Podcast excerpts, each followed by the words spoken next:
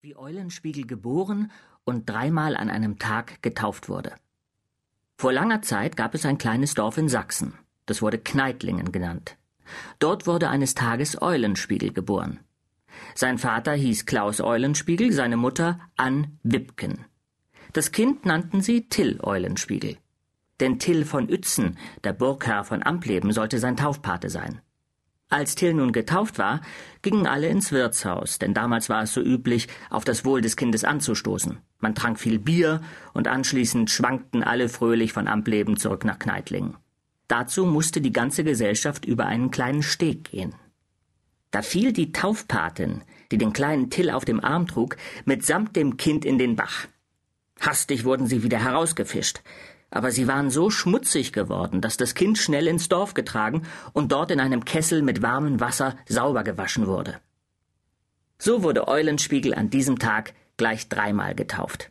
Einmal in der Kirche, einmal im schmutzigen Bach und einmal in einem Kessel mit Wasser. Wie alle über den jungen Eulenspiegel klagten. So war es, als hätte Till dem Dorf schon bei der Taufe seinen ersten Streich gespielt. Sobald Eulenspiegel nun stehen und gehen konnte, tobte er wie ein kleiner Affe durch das Gras, spazierte durch das Dorf und machte lauter Unfug. Er ärgerte die Kinder und trieb es so weit, dass nach kurzer Zeit ein jeder, der Till Eulenspiegel traf, lauthals ausrief Da kommt der Schalk. Und ein Schalk, das war nichts Gutes. Das wusste auch Tills Vater, der schon bald hörte, wie wütend die Leute aus dem Dorf auf seinen Sohn waren. Weshalb nur schimpfen die Leute dich einen Schalk? Fragte er seinen Sohn. Ich weiß es nicht, Vater. Ich tue ja niemandem etwas zuleide. Das werde ich dir beweisen. Setz dich auf dein Pferd, lass mich hinter dich setzen und mit dir durchs Dorf reiten.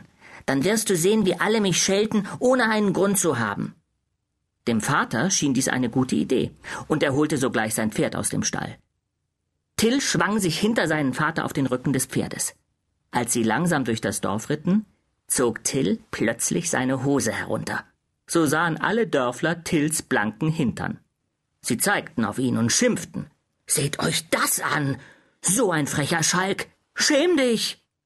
Till aber tat unschuldig und flüsterte seinem Vater ins Ohr Sieh nur, Vater, ich bin doch ganz brav.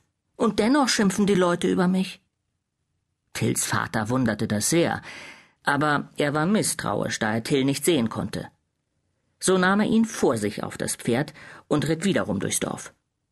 Nun schnitt Till den Leuten derbe Grimassen und streckte ihnen die Zunge raus. Wieder schüttelten die Menschen die Köpfe. Schaut nur!